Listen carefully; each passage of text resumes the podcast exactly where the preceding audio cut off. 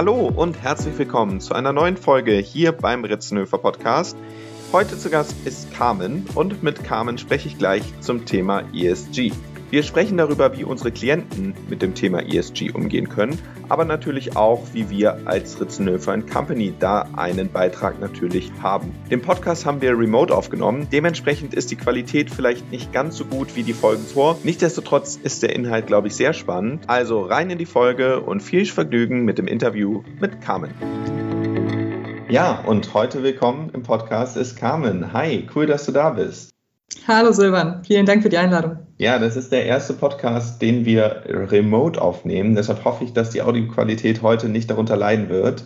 Aber schön, dass wir es trotzdem in dieser Art und Weise hier schaffen. Wie geht es dir? Ja, sehr gut. Lange Zeit im Homeoffice gesessen bis jetzt, aber dafür kann man ja auch mal vor die Tür gehen. Genau. Wenn man den Namen Kam bei uns in der Firma hört, verbindet man damit direkt das Thema Nachhaltigkeit. Dein Name ist absolut mit diesem Themen, äh, Themenkomplex damit belegt. Ähm, hol uns mal ab, wo kommt denn da eigentlich die, die persönliche Motivation für her?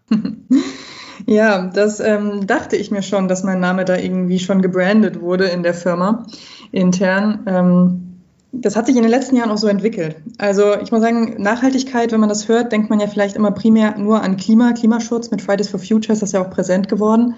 Mhm. Ähm, das Thema Nachhaltigkeit für mich ist aber wesentlich breiter besetzt. Also ähm, klassischerweise hat man da auch drei Faktoren, ESG genannt, also Environmental, Social und Governance. Mhm. Und wenn man gerade in diesen Kategorien denkt, dann muss ich sagen, dann lässt sich es wirklich relativ weit zurückverfolgen auch, dass ich mich schon dafür ziemlich interessiere. Also wenn man jetzt sagt, okay, Umwelt ist ganz klar, das sind so Sachen wie, wie Klimaschutz und ähm, Recycling, Kreislaufwirtschaft, dann die sozialen Faktoren gehen ja wirklich jetzt eher auch auf einen, auf Mitarbeiterschutz und auf ähm, Gleichberechtigung, auf Inklusion an der Stelle. Und, und Governance, die ganzen Faktoren wie Antikorruptionsbekämpfung und Transparenzmechanismen, auch in der Gesellschaft. Und wenn man jetzt diesen breiten Bogen spannt, mhm. dann geht das wirklich schon weit zurück, weil ich mich auch schon früher sehr, sehr stark auch für politische Institutionen und auch ähm, Gleichberechtigung, auch ein bisschen für Feminismus interessiert habe. Und das Klima, das habe ich vor Fridays for Future, vor dieser ganzen Trendwende in der Gesellschaft, auch immer so ein bisschen als, weiß nicht, unabänderlich gesehen, dass wir auf mhm. einen Klimawandel zulaufen. Also ich war mir klar, aber ich fand das eher, habe das eher ein bisschen pessimistisch gesehen, ein bisschen passiv, bis ich dann wirklich auch mit dieser Welle mit erfasst. Ich denke, das ging vielleicht vielen so, einfach die Motivation auch gefasst habe, da was zu ändern und da konkret auch dran was zu drehen. Und im Kontext dessen bin ich dann ja auch in die ähm, Deutsche Jugendklimakonferenz mit aufgenommen worden, in das Orga-Team. Mhm. Und habe mich da jetzt seit eineinhalb Jahren intensiv auch mit befasst, damit reinzugehen. Also vielleicht nur kurz, die Jugend, Deutsche Jugendklimakonferenz wird vom BMU, vom Bundesministerium gefördert. Mhm. Ähm, ist aber komplett aus Freiwilligen zusammengesetzt. Also das sind hauptsächlich äh, junge Leute zwischen 20 und 30, die sich da zusammengesetzt haben und gesagt haben, okay, im Vorfeld der äh, Conference of Parties, der COP, also der offiziellen Klimakonferenz der Vereinten Nationen, gibt es kleinere lokale Jugendkonferenzen. Und die ah. deutsche davon wird eben ähm, durch dieses kleine ehrenamtliche Team auch mit vorbereitet. Und da bin ich jetzt seit eineinhalb Jahren Teil von und genieße die Arbeit da drin sehr in dem Team. Und auch wirklich eine Konferenz auf die Beine zu stellen, die jetzt leider halt nur virtuell stattfinden konnte. Natürlich das letzte Mal und die nächste ist dann Ende Mai. Leider auch wieder nur virtuell. Aber das ist auf jeden Fall was, was mich immer mittreibt und was äh, guter, netterweise auch von der Firma unterstützt wird an der Stelle. Ja, genau. Also absolut verstanden. Du ähm, hast dich einfach schon oder beschäftigst dich mit dem Thema schon seit äh, langer Zeit, gehst da drin auf. Jetzt ähm, kann man das Thema natürlich auch größer wieder denken, auch im Kontext äh, vor allem unserer Industrieschwerpunkte Banken und Versicherungen. Ähm, wie wirkt es da auf dich? Ist der durch die Industrie da schon ein Ruck gegangen oder hält man sich mit dem Thema weiterhin eher hm, bedeckt? Ähm, definitiv ist da ein, ein Ruck durch die Industrie gegangen und auch durch die Wirtschaft an der Stelle. Ich glaube, man kann sich es auch gar nicht mehr leisten, als Unternehmen sich an der Stelle bedeckt zu halten oder zu sagen, okay, das interessiert mich nicht, ich, ich fokussiere mich jetzt auf Profitorientierung, auf mein Kerngeschäftsmodell und lasse das Thema links liegen. Ich glaube, da, da muss man schon das Thema auch angehen, wie ich mich positioniere zu ESG, zu Klima, zu Gleichberechtigung, zu den ganzen Themen. Wenn du jetzt aber schon angesprochen hast, ja, un unsere Klienten im Finanzsektor, also vor allem ja Banken und Versicherungen, die hat man vielleicht nicht auf dem Schirm.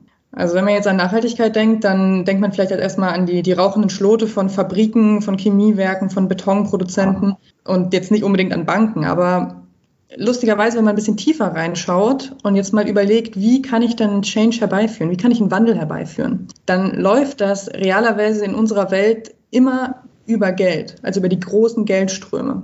Und wenn ich da an diesen Geldströmen ansetze, und das ist jetzt auch der Ansatz der EU nämlich, wenn ich an diesen Geldströmen ansetze und die dahingehend manipulieren kann, dass sie dorthin fließen, wo sie den besten Nutzen auch haben im Sinne von Nachhaltigkeit, dann kann ich durch einen sehr sanften Nudge an der Stelle ähm, viel bewirken. Mhm. Okay, verstanden. Also, dass man äh, das Ganze als großen Hebel als solches begreift. Aber warum sollte ich das denn als Bank oder Versicherung tun? Das ist äh, eine gute Frage. Jetzt auch natürlich die Frage nach dem eigenen Nutzen. Mhm, ähm, genau. äh, abgesehen jetzt vielleicht von, von PR-Maßnahmen. Also ich kann mich natürlich als, als grüne Bank hinstellen. Das haben solche wie Umweltbank oder Ethikbank haben das dann perfektioniert. Das ist ähm, mhm. aber dann natürlich die ganze ähm, radikale Variante, nur das zu machen und das auch daraus Profit zu schlagen.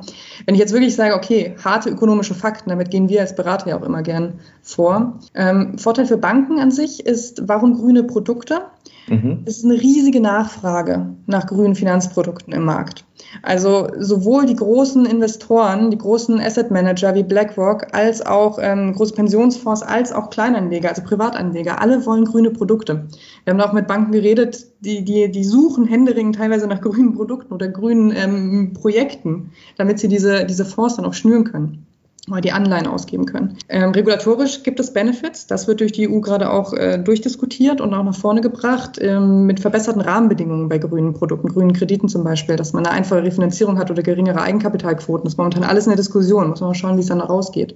Auf der anderen Seite, wenn ich jetzt ein Unternehmen bin, ähm, habe ich auch konkrete Vorteile von grünen Produkten oder von einem grünen Kredit. Da ist ganz spannend, wenn man sich überlegt, es gibt da ein Schlagwort Sustainability Linked Loans, heißen die, mhm. also verknüpft mit Nachhaltigkeit. Und hier ist es so, ich nehme einen Kredit auf, mhm. den kann ich meinem Unternehmen verwenden, für was ich möchte. Der ist also nicht gebunden wie jetzt so eine Projektfinanzierung, die wirklich nur für meinetwegen die Dämmung meines Gebäudes verwendet werden kann, mhm. sondern ähm, ich kann diesen Kredit über eine gewisse Laufzeit aufnehmen und ich mache vorher transparent, welche, an welchen KPIs, an welchen Kriterien meines Unternehmens, die mit Nachhaltigkeit verknüpft sind, ich ähm, die, die, die, die Laufzeit und die, Kredit, die Zinsmarge des Kredits festmache. Das heißt, ich sage zum Beispiel, okay, in fünf Jahren will ich meine CO2-Emissionen als Unternehmen um 30 Prozent gesenkt haben. Wenn ich das erreiche, gehen meine Zinsen runter. Wenn ich das übertreffe, gehen meine Zinsen stärker runter. Wenn ich das allerdings nicht erreiche, dieses selbstgesteckte Ziel, dann gehen meine Zinsen rauf. Das heißt, das ist einfach ein variabler Zinssatz, der relativ neu ist am Markt, dass der sich an Nachhaltigkeitskriterien orientiert. Okay, gut. Jetzt äh, müssen wir nur halt wieder nochmal generelle Zinsen bekommen an den Märkten und äh, dann würden solche Mittel wahrscheinlich auch funktionieren. Ähm, aber nichtdestotrotz sind ja genau solche ähm, ja, Produkte etwas ähm, ja, total Positives erstmal ähm, an der Stelle. Ich habe so ein bisschen schlechtes Gewissen und auch irgendwie das Gefühl, dass wir uns aber auch als Unternehmensberatung mal an die eigene Nase bei dem Thema fassen könnten. Gerade vor dem Hintergrund unserer doch vor Corona Reiseaktivitäten. Also der klassische Berater, der Montagmorgens zum Klienten fliegt und äh, Donnerstagabend zurück, der hat jetzt äh, in der Regel einen nicht so tollen Fußabdruck. Wie siehst du das? Also müssen wir nicht auch mal mit uns als Ritzenhöfer Company ein bisschen härter ins Gericht bei dem Thema gehen? Ja, definitiv. Also das ähm, war so noch ein bisschen der Moment äh, vor über einem Jahr, also vor Corona, als wir da standen bei unserem jährlichen Kickoff und wir diese neue ESG-Initiative vorgestellt haben, bei uns in der Unternehmensberatung. Da ein paar, paar Jüngere oder ein paar Ältere in der Firma haben sich das als Ziel gesetzt, haben gesagt, so, wir pitchen jetzt für diese ESG-Initiative, wir wollen was verändern. Und ich weiß noch, die erste Nachfrage, die erste Kritik, ja. die kam, war, ja, wollt ihr, dass wir alle Kunden verlieren? Wir können nicht aufhören zu fliegen. Niemals. Und dann kam Corona, zwei Monate später. Und wir haben alle sofort aufgehört zu fliegen. Und es ging irgendwie. Und es lassen sich ja auch Wege finden mit der Travel Policy, indem wir, an, indem wir unsere Reisefaktoren auch anpassen. Immer mehr Leute fahren auch mit, dem, mit der Bahn. Das hat schon vorher angefangen, schon vor Corona. Nach Corona wird es auch mit Homeoffice-Möglichkeiten geben. Also wir können da was machen, auch als Unternehmensberater. Und wir werden, denke ich, auch was machen. Wir werden nie wieder da, dahin zurückkehren, wo wir vor Corona waren, in genau demselben Art und Weise. Genau, da muss man vielleicht an der Stelle gerade sagen, also unsere Travel Policy ist jetzt nicht äh, per se, ähm, dass wir, dass wir fliegen sollen, aber äh, man hat natürlich irgendwo ein Serviceversprechen, dass man Montagmorgens um 10 Uhr beim Kunden aufschlägt und Donnerstagabend dann auch äh, erst den Klienten wieder verlässt. Und wenn ich in Berlin lebe und der Klient in München sitzt, dann sind das einfach Strecken, die mit einer Bahn nicht in diesem Umfang so schnell zu erreichen wären. Ja. Aber das äh, genau zeigt dann einfach Corona auch, dass äh, gerade ein äh, Homeoffice-Arbeiten hier äh, durchaus eine akzeptable Möglichkeit für einen Klienten ist. Ja, ja, auf jeden Fall. Und da muss man auch einfach aktiv auch ins Gespräch mit den Klienten gehen, weil innerhalb der, der großen Konzerne, wo wir ja auch vor Ort sind, ist es ja auch ein Thema. Also das ist jetzt nicht nur so, dass es uns betrifft, sondern die Führungskräfte, mit denen wir zusammenarbeiten, die fliegen ja auch sehr, sehr viel und auch mehrmals wöchentlich teilweise. Und dort gibt es auch intern natürlich auch Initiativen und Bestrebungen, das eventuell entweder zu reduzieren oder zu kompensieren. Und das heißt, das Thema ist bei immer mehr Leuten auf dem Schirm. Mhm. Und genau da können wir, denke ich, auch ansetzen und das machen wir auch intern, dass wir auch äh, das Thema auch bewusst machen bei uns in der Firma und auch bei unseren Klienten, indem wir beispielsweise auch die Sommerfeste und die Sommerkonferenzen, die wir haben, als, als Plattform nutzen, um Konzepte vorzustellen, um Social Startups vorzustellen. Das haben wir auch schon jetzt mehrmals gemacht. Ja, verstanden. Also sowohl intern als auch ähm, externe Faktoren gibt es dort, wo wir als Firma auch einfach nochmal eine Schippe drauflegen können. Nochmal eine, eine Frage zum Abschluss, äh, nämlich ganz persönlich. Ich oder ein Weg, den ich versuche zu gehen, ist es möglichst wenig fehl zu kaufen und mich nicht an irgendwie Fast Fashion und, und sonstigen Trends äh, zu beteiligen. Ähm, und frage deshalb immer ganz neugierig bei Leuten nach, was deren größter Fehlkauf war, um nicht den gleichen Fehlkauf nämlich zu tun. Hast du da einen Tipp für mich? Was war dein letzter Fehlkauf und äh, was kannst du da äh, auf keinen Fall empfehlen? Das ist ein super Ansatz, da einmal mal zu fragen.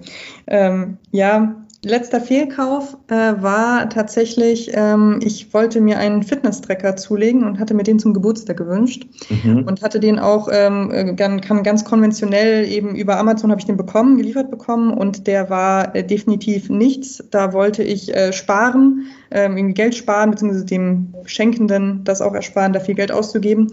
Der musste zurück und stattdessen habe ich mich dann über diese Plattform Rebuy, ich weiß nicht, ob du die kennst, ja. Ähm, das heißt gebrauchte Elektrogeräte, die mhm. teilweise nur ein halbes Jahr alt sind und dann weiterverkauft werden, habe ich mir jetzt einen anderen geholt. War preislich kein Unterschied, ist aber natürlich von der Qualität her wesentlich besser. Und mit denen habe ich tendenziell wirklich nur richtig gute Erfahrungen gemacht und bin jetzt richtig glücklich mit meinem neuen Fitness-Tracker, um die Weihnachtspfunde loszuwerden. Ja, super. Ja, genau. Rebuy kenne ich auch äh, gerade Richtung Bücher oder ähm, weiß nicht, CDs, so, so Sachen kaufen die nämlich auch auf. Mhm. Ähm, also da kann man sich auch nochmal äh, solcher Themen entledigen ähm, oder man verschenkt sie natürlich einfach an gute Freunde weiter. Ja, in dem Sinne hat mich total gefreut, Kam, dass du heute dabei warst. Ich habe eine Menge gelernt über ESG, auch äh, zum einen, was unsere Klienten hier an der Stelle machen können, was wir aber auch vor allem als Firma selber zu dem Thema machen können. Und in diesem Sinne danke ich dir ganz herzlich für deine Zeit. Vielen Dank dir, Silvan. Hat mich auch gefreut.